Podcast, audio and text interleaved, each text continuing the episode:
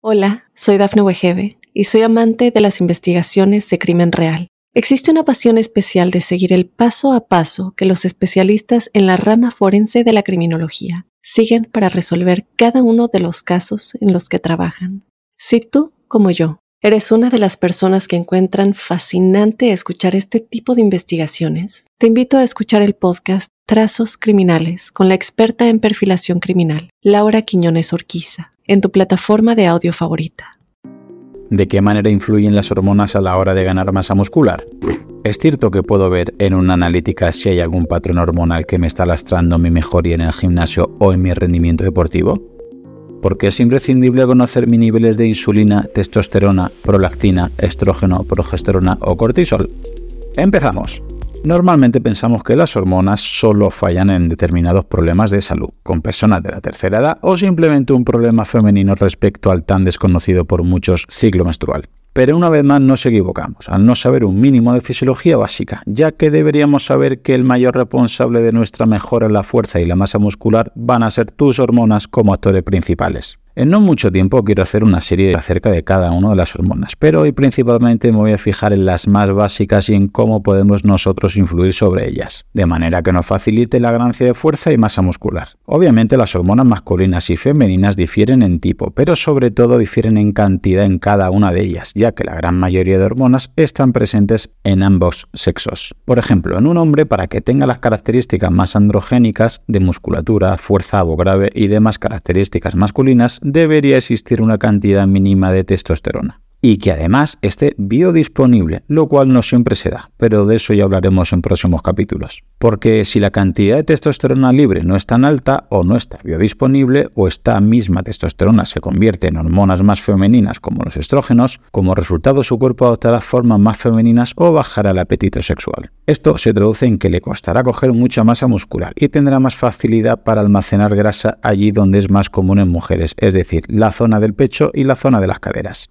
Como anécdota, si nos fijamos, los ambientes hormonales se suelen manifestar en el patrón de ganancia de grasa. Y el reparto tiene forma de manzana en los hombres, es decir, que la grasa corporal se distribuye alrededor del ombligo, y en las mujeres el reparto se da más en forma de pera o guitarra española, acumulando más grasa en las zonas de pecho y caderas, alejando así la grasa corporal de las vísceras, lo cual quizá no es lo que más le gusta a las mujeres, pero es mucho más saludable. Pero no solamente el nivel de testosterona influye en la cantidad de musculatura o la distribución de masa grasa, sino que además la actitud también se ve modificada. Tradicionalmente se ha asociado un nivel más alto de testosterona con más nivel de agresividad, o así como buscar una posición social más destacada entre sus iguales, pero esto no siempre es así de lineal, hay muchos actores en esta situación. Por un lado, para que entienda la complejidad de tu ambiente hormonal, debes saber que directamente influye la insulina, la leptina, la grelina, la diponectina, la tiroides, prolactina, testosterona, estrógeno, progesterona cortisol, entre muchísimas otras. Para que podamos entender la importancia del ambiente hormonal, fíjate que precisamente cuando muchos deportistas de élite quieren destacar entre los mejores del mundo, de manera poco ética e insalubre, a veces recurren a hormonarse y a usar esteroides anabólicos para poder alcanzar un físico y un rendimiento que sería imposible con valores naturales.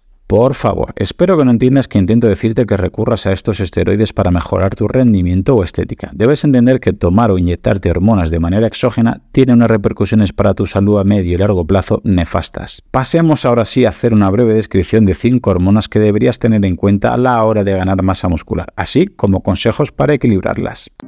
1. Insulina. Esta hormona tiene una doble función y es necesario conocerlas. Determina si estás en modo de almacenamiento o en modo de liberación. Suele ser amada por unos y odiada por otros. Cuando está en modo almacenamiento, tiene dos caminos. Uno, bien encarrilada la encargada de llevar los nutrientes y la energía a tus músculos para que estos crezcan, que sería lo ideal para hipertrofiar, es decir, para aumentar tu masa muscular. Y también es la encargada de reinar tu glucógeno, es decir, el almacén de glucosa, que tenemos tanto en los músculos como en el hígado pero por el otro lado, mal dirigida la principal y responsable de almacenar grasa, cuando el glucógeno hepático muscular están llenos y ya no cabe más glucosa en estos almacenes. Si yo quiero coger masa muscular, tengo que saber que sin insulina no hay hipertrofia ni crecimiento muscular. Es buena idea entonces subir los hidratos de carbono, en especial post-entrenamiento, si quiero ganar músculo, o si tengo mucha exigencia deportiva o si simplemente quiero rendir más en mi deporte. Otra opción sería ciclar los hidratos de carbono. Una recomendación estándar podría ser llevar una dieta con fuentes de hidrato de carbono de baja carga glucémica, como verduras, hortalizas y alguna fruta durante todo el día, y justo después de entrenar aprovechar para subir esa cantidad de hidratos y aumentar las cargas glucémicas como tubérculos, almidones o incluso pastas, panes o harinas si las tolero bien a nivel digestivo. Quiero recordar que no solo el hidrato de carbono eleva la insulina, también lo hace el aminoácido leucina, por lo que ojo también a un exceso de cargas agudas proteicas en este sentido.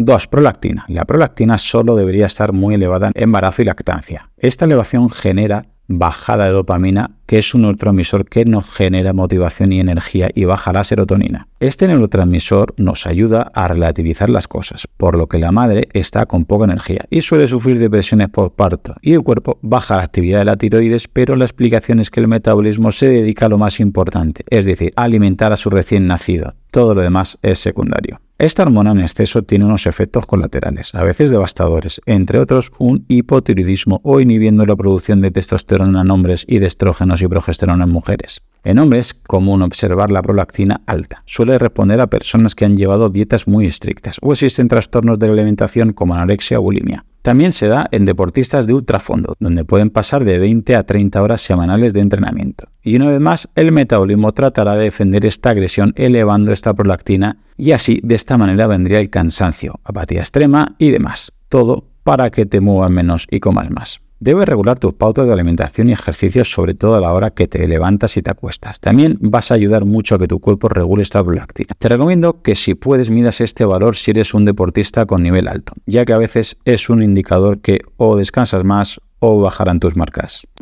3. Testosterona. Es la hormona sexual por antonomasia en el hombre, aunque las mujeres también tienen aunque un 10% respecto a nosotros. De manera rápida resumiremos que esta hormona ayuda a ganar músculo y a perder grasa, siempre que todo funcione bien, obviamente. La mayoría de esta testosterona se encuentra fijada a dos proteínas en el plasma, la globulina fijadora de hormonas sexuales y la albúmina. La fracción que queda libre se le llama testosterona libre. Para que la testosterona te ayude en este proceso debe pasar a través de la enzima 5-alfa reductasa dando lugar a DHT, dihidrotestosterona o androstanolona. Sin embargo, si la testosterona en cambio va por la ruta de la enzima aromatasa, esta enzima se encuentra en el cerebro, en el hígado y sobre todo en la grasa, y se transformará en estradiol y es responsable de la ginecomastia o el aumento de la glándula mamaria, de retención de líquidos, del aumento de grasa, de alteraciones emocionales, de obsesiones o de alteración del apetito sexual, inflamación de la próstata, etc. Supongo que habrás entendido que debes buscar principalmente que la testosterona vaya por la primera ruta y llegue a DHT. Para ello tienes que evitar dos posibles rutas alternativas.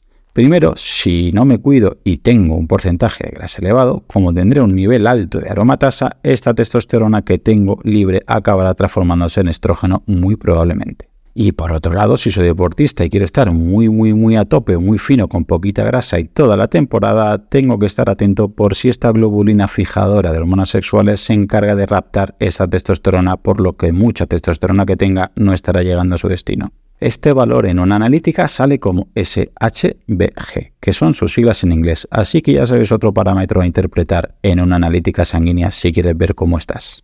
4. Estrógeno progesterona. El metabolismo de una mujer siempre es más complejo que el de un hombre debido a su sistema hormonal. El estrógeno en sí es bueno. Sin estrógeno no existirían los embarazos, pero el estrógeno debe estar balanceado con otra hormona llamada progesterona. Esta progesterona permite la progestación, es decir, quedarte embarazada. Cuando hay un exceso de estrógeno o un déficit de progesterona, el cuerpo de la mujer sufre muchos efectos secundarios que ya vimos en la serie de ciclo menstrual femenina. Y es que resulta que desde que nos han recomendado alimentos 00 light desnatados, ha bajado mucho realmente nuestro nivel de progesterona en la mujer. Desde un punto de vista fisiológico vemos que estas hormonas son esteroideas y es lo que significa que necesita colesterol para segregarse y que el colesterol es grasa. Por lo que entenderás que si tu consumo de grasa es demasiado bajo no alcanzarás un mínimo de musculatura. Y hormona número 5, cortisol una hormona imprescindible como ya vimos en la serie de ritmos circadianos. Este cortisol es nuestro antiinflamatorio natural y nos ayudará a que no nos duela nada al levantarnos y no te levantes con los ojos hinchados y con los labios inflamados, etc. Este cortisol está diseñado para despertarnos y para activar nuestro sistema nervioso simpático de lucha o huida. Nos activa y nos prepara para lidiar con el estrés. El problema, pues que un estrés crónico hará que el cortisol se esté segregando las 24 horas del día. Y el problema es que este exceso de cortisol hará que el cuerpo terminará degradando masa muscular para utilizarla como combustible súper urgente y sacar así a plasma glucosa rápidamente. La idea es que evites el estrés constante y probablemente aprender a relajarnos sería la primera opción. Por otro lado, evitar estresores prolongados, como entrenamientos muy muy exigentes, continuamente dietas muy bajas en calorías o muy alargadas, y así como evitar ayunos prolongados si no los toleras bien. En definitiva, evita estímulos que sobreestresen a tu organismo. Hola, soy Dafne Wegebe y soy amante de las investigaciones de crimen real. Existe una pasión especial de seguir el paso a paso que los especialistas en la rama forense de la criminología siguen para resolver cada uno de los casos en los que trabajan. Si tú, como yo, ¿Eres una de las personas que encuentran fascinante escuchar este tipo de investigaciones? Te invito a escuchar el podcast Trazos Criminales con la experta en perfilación criminal, Laura Quiñones Orquiza, en tu plataforma de audio favorita. Y hasta aquí el episodio de hoy. Probablemente si tienes la capacidad de disfrutar de este contenido, tendrás la suerte de vivir en un lugar y en un contexto que con muy poco podrás hacer mucho, como cambiar y salvar vidas. Por ello te pido que si te ha gustado el contenido o te ha aportado algo de valor, el mejor regalo que me puedes hacer es que te unas a mi equipo de donación para que ayudemos juntos a que otros puedan vivir y además hacerlo de la manera más saludable y digna posible. Gracias a Pablo Melchor y Ayuda Efectiva, tenemos un equipo de donación destinado a un fondo de salud, donde el dinero que inviertas te aseguran que es la manera más eficaz demostrada para salvar vidas en los países más necesitados con programas como prevenir la malaria, incentivar la vacunación en los más pequeños y combatir el déficit de vitamina A, como ya vimos en el episodio 120. Si quieres colaborar, te espero en mi equipo en ayudaefectiva.org barra profe Claudio Nieto. Tu contribución, por muy pequeña que sea, podría marcar una gran diferencia, ya que con todas nuestras donaciones juntas generaremos oportunidades para aquellos que más lo necesiten. Muchas gracias.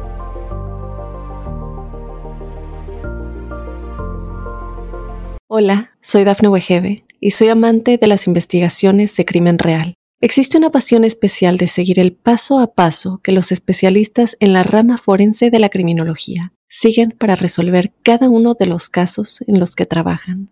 Si tú, como yo, ¿Eres una de las personas que encuentran fascinante escuchar este tipo de investigaciones? Te invito a escuchar el podcast Trazos Criminales con la experta en perfilación criminal, Laura Quiñones Orquiza, en tu plataforma de audio favorita.